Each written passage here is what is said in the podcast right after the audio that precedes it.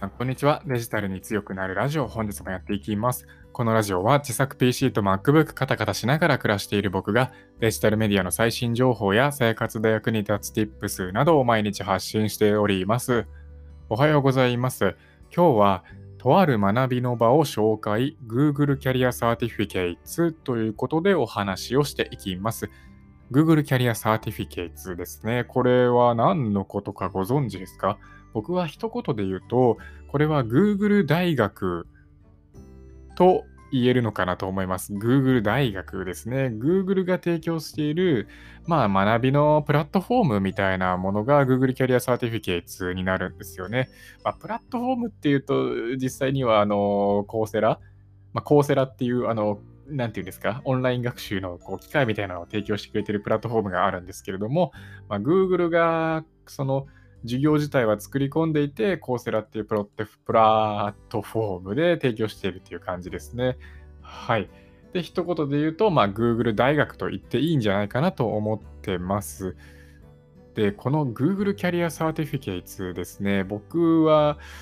実際に受講を始めたんですよ。約1ヶ月ぐらい前に受講を始めまして、まあ、継続してやってるっていう状態ですね。で、いろんな講座が用意されてるんですね。まあ、デジタルスキルに特化した講座がいくつか用意されているっていう感じで、月額約4000円ちょっとぐらいで、まあ、コツコツと毎日やっていれば、まあ、本当週に10時間ぐらいの学習で約6ヶ月で終了するよっていうプログラムになってますね。この Google キャリアサーティフィケイツができた背景と、まあ、特徴、まあ、特徴今ちらっとね、お話しした部分はあるんですけれども、すでにもうお話しした部分を含めて背景と特徴をまずお話ししていこうと思います。この Google キャリアサーティフィケイツができた背景からですね。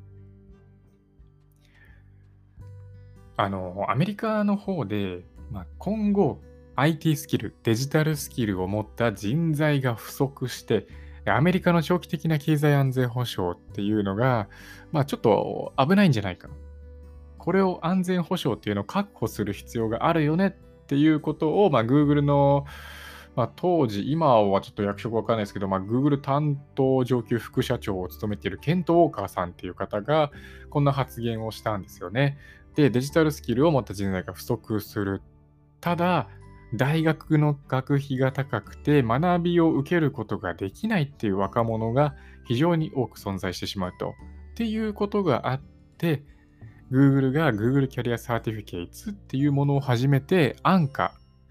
高くない金額でスキルを身につける、デジタルスキルを身につける場っていうのを提供し始めたんですよ。こういった背景があるんですよね。デジタルスキルを持った人材が不足する。で、しかも、大学の学費が高くて学びを受けることができない若者が多くいる。こういった背景ですね。で、これにたこれに対して、まあ、問題をね、解決するために Google キャリアサーティフィケイツっていうのを始めたと。で、これが背景ですね。続いて特徴なんですけれども、もうすでにお話ししたしました。いろんなデジタルスキルに特化したプログラムっていうのが用意されています。大きく分けて5つですかね。その5つっていうのが何かっていうと、IT サポート、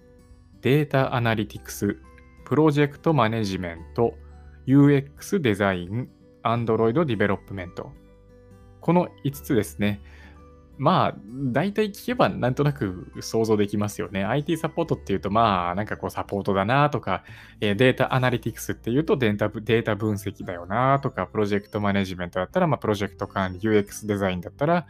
まあ、そのままですよね。UX デザインは UX デザインで、Android ディベロップメントだったら、まあ、Android アプリとかの開発だとか、そういったイメージですよね。で、僕が今受講しているのはデータアナリティクスです。データ分析ですね。データをもとに、その、まあ、うん、なんだろう、その企業、グループとかの、まあ、手助けをするとか、的確なこう意見を出す、アドバイスを出す、それを実行していくみたいな、そういったところまでですよね。大きく分けてこの5つの講座っていうのが用意されてます。まあ、正確には IT サポートの中に入門レベルのやつとアドバンスドレベル、上級レベルの2つがあって、入門の方はまあ本当に入門のまあ IT サポート、本当に IT サポートみたいな感じで、IT サポートだったような、あ、IT、そうですね。IT サポートですね。失礼しました。IT サポートで、上級レベルの方が IT オートメーションになってますね。はい。正確にはこの IT サポートっていう大きなコースの中で、さらに2つに分かれてるよっていうお話でした。まあ、大きく分けて全部で5つっていう感じですかね。はい。で、月額、日本円にすると、僕が今払ってるのは4312円ですね。月額4312円、コーセラっていう、まあ、教育のプラットフォームで受講が可能です。あとは週10時間ぐらいの学習で、これ目安ですけどね、だいたい6ヶ月間ぐらいで終了します。で、6ヶ月で終了すれば単純計算で、およそ2万5000円とか6000円とか、それぐらいですね。で、終了後は Google から証明書をもらうことができて、まあ、その後の就職支援とかなんかも Google が場合によっては手伝うことができる。で、終了証明書っていうのは、まあ、ビジネス特化型の SNS って言われている LinkedIn っていう SNS があるんですけど、その SNS の方で掲示することができるっていう感じですかね。で、日本でも受講可能です。まあ、僕が今受けてますからね、日本でも受講可能なんですが、使用言語は基本的には英語だけ音声は英語ですし、字幕もほぼほぼ英語ですね。一部講座にはスペイン語とポルトガル語なんかも用意はされてるみたいなんですけれども、日本語に対応はしてません。で、動画講義だとか、まあ、教材学習だとか、内容は基本的にはもう本当オンラインで完結できるっていうやつになりますね。はい。まあ、この辺が特徴になりますかね。で、僕はデータアナリティクス、データ分析のコース、プログラム、プログラムを受講してるって言いました。で、このデータアナリティクスについてお話をして、まあ、最後に締めるところ、まとめるところをまとめて、今回は終わりにしようと思います。このデータアナリティクスの中で、8コースに分かれてるんですよ。まあ、ステップを踏んでこうやっていくみたいな感じで、僕はつい最近1コース目が終了しました。1コース目のタイトルとしては、データ、データ、データ、エブリウェアみたいなタイトル名で、まあ、データっていうのは本当にあらゆるところに存在していると。で、データ分析っていうのは何ぞやっていうところから、まあ、実際に使うことになるツール、マイクロソフトの Excel だとか、Google のスプレッドシートだとか、まあ、そういったものを使ってきますよねとか、あとは SQL とは何ぞやとか、えー、データ分析のプロセスだとか、その辺のまあデータ分析にあたっての基礎となるような部分っていうのを学習するのが1コース目でした。8コースあるうちのその1コース目ですよね。で、まあ当然全部英語でしたね。英語でした。うん。まあ僕はある程度聞き取りができるっていうのと、読むのは問題なくできるんですよ。ただ、僕はあの DeepL っていう翻訳ツールをよく使ってましたね。DeepL については、まあ、解説している記事の方がありますんで、僕のブログの記事ですね、概要欄の方にリンク貼っておきますんで、気になる方はチェックしてみてください。あ、ちなみに、あの、今回の Google キャリアサーティフィケーツについてもブログでまとめてますんで、そちらも合わせて概要欄で概要欄の方に貼っておきますんで、こちらも気になる方はチェックしてみてください。で、話を戻していくと、なんだっけな。なんだっけ。ああ、そうだ、データアナリティクスの1コース目でしたよね。基本的には全部、え基本的にはってもう全部英語です。基本的にはとは言わず、全部英語。全部英語で、で、DeepL とか翻訳ツールっていうのを使うことで、まあ割と結構でもスムーズにいけるんじゃないかなって思いますね。はい。DeepL は本当に優秀なんで。で、全部英語なんですけれども、まあそういった翻訳ツールを使えば、まあなんとかいけますよっていう感じですよね。うん。で、ところどころテストっていうのを受けないといけないテストを受けて合格しないと次に進めないっていうところで、1コース目の最後には、そのコースをまとめたまとめテストみたいなものが最後にあって、それを僕はついこの間受けて1コース目が終了したっていう感じですね。で、これから2コース目に移っていくっていうようなところです。順調にいけば半年ぐらいでやっぱり終わるのかなと思っております。はい。そうですね。まあ、この Google キャリアサーティフィケイツですけれども、こういった、まあ、デジタルスキルに特化した学びの場っていうところですけれども、こういったま学びの場っていうのを活用していく人とそうではない人っていう人の差ってみるみる出てくるんじゃないかなって思ってます。うん。まあ、僕はこの講座を受けていて学びの場を活用しているから大丈夫だ、今後安泰だっていうことを言っているんではなくて、まあ、学びの場って本当に探せばいくらでもあるじゃないですか。まあ、Google キャリアサーティフィケイツもそうですし、コーセラっていうプラットフォームで探していくと、本当にいろんな、もういろんな各地の 全世界の有名大学とかが講座を提供していたりとかもするんですよ。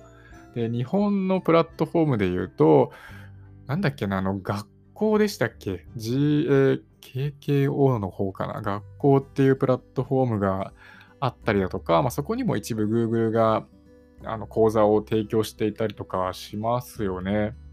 うん。まあ、学校は確か無料で使えますし、有料で言っても本当探すと本当にいくらでもありますよね。まあ、プログラミングを学習したいんであれば、まあ、テックキャンプとかでもオンラインでね、学習できるっていうのもあるでしょうし、そのオンライン学習が本当に充実してきたなって思いますね。こういった場を活用するかしないか、まあ、活用せずにね、まあ、独自で勉強できていけるよっていうんであれば別にそれはそれでもちろんいいんですけど、そういう人ってなかなかでもいないですよね。ごく限られた一部の人なんじゃないかなと思いますんで、まあ、普通に考えて、この学びの場を活用するか、勉強するかしないかっていうのは、今後、本当に数ヶ月、数年で活用してる人と活用してない人っていう差はすごい開いていくなって思います。何も、こう今まで学校で勉強してきたこと、さっきの学校とは違う学校ですね。小学校、中学校とかの学校ですね。今回やってるのは。こういった学校で勉強してきたような国語とか数学とか歴史を勉強しろっていうのではなくて、まあ、自分が本当に興味がある分野だとか、これはためになるな、今後の自分のためになるな、自己投資になるなっていう分野の学習をするっていうのは、本当に、まあ、一番の投資、自己投資という名の一番の投資になるんじゃないかなと思うんですよね。で、僕はこの Google キャリアサーティフィケイツはかなりお勧めできると思います。お勧めできると思いますってちょっとおかしな日本語ですけど、お勧めできます。っていうのがなんでかっていうと、これ日本だとなかなかね、難しいとは思うんですけど、海外の方とかだと、これ大学の卒業と同じように扱いますよって言っている企業が出てきていたりとかするらしいんですよ。あとは、まあ、Google と、Google のこの Google キャリアサーティフィケーツと提供している企業とかもあって、まあ、Google がね、その後の就職支援とかも手伝うなんていうことも表明してますんで、そこでね、就職をしやすくなったりだとか、まあ、大学に行きたいんだけど通えない、でもやっぱり勉強したいっていう方向けのプログラムになっていて、まあ、学習意欲が高い人のための本当にプログラムになってるんじゃないかなって思うんですよね。で、企業によっては大学卒業と同等に扱いますって言っている点だとかがありますんで、これ本当にお勧めできます。で、僕は特に今まで資格っていう資格も取ってきたことがなくて、まあ何か目に見えてこう自分の武器になるみたいなものがないんですよ。なくて、まあ、ただ資格を取ればいいっていうものでもないなとは思ってるんですけど、それももちろん分かってるんですけど、ただまあこの Google からね、認められるっていう点と、あと僕は今本業仕事の方でデータ分析、まさにデータ分析の仕事とかをしているんですよ。データ分析をして、で、分析結果をもとに、まあ、何かこう行動に移していく。まあ、周りを巻き込んで行動していくみたいなね、そういった仕事をやってるんですよ。なので、現状やってる仕事でも生きてきますし、なんかこう相互作用みたいなのが働くなと思ったんですよね。ただ、学習するだけではなかなか身につかないっていうのも分かっていた。で、仕事で同じことをやっているっていうところで、まあ、勉強して実践するみたいな感じの、すごいいい作用が働いてるなと思いましたんで、この Google データアナリティクス Google キャリアサーティフィケイツでデータアナリティクスの学習をしているっていう次第なんですよね。はい。まあちょっと長々とお話ししましたけれども、とにかくこういった学びの場を活用していく人人とそうではない人の差っていうのはみるみる出てくるんじゃないかなということで最後にお話をさせていただきました。はい。というわけで今回はとある学びの場を紹介 Google キャリアサーティフィケイツということでお話をさせていただきました。途中で紹介しました DeepL についての記事と、あとはまさにこの Google キャリアサーティフィケイツの記事っていうのを僕の今回の配信の概要欄の方にリンク貼っておきますんで、気になる方はぜひチェックしてみてください。というわけで今回はこの辺で終わりにしようと思います。皆さんまた次回お会いしましょう。バイバーイ。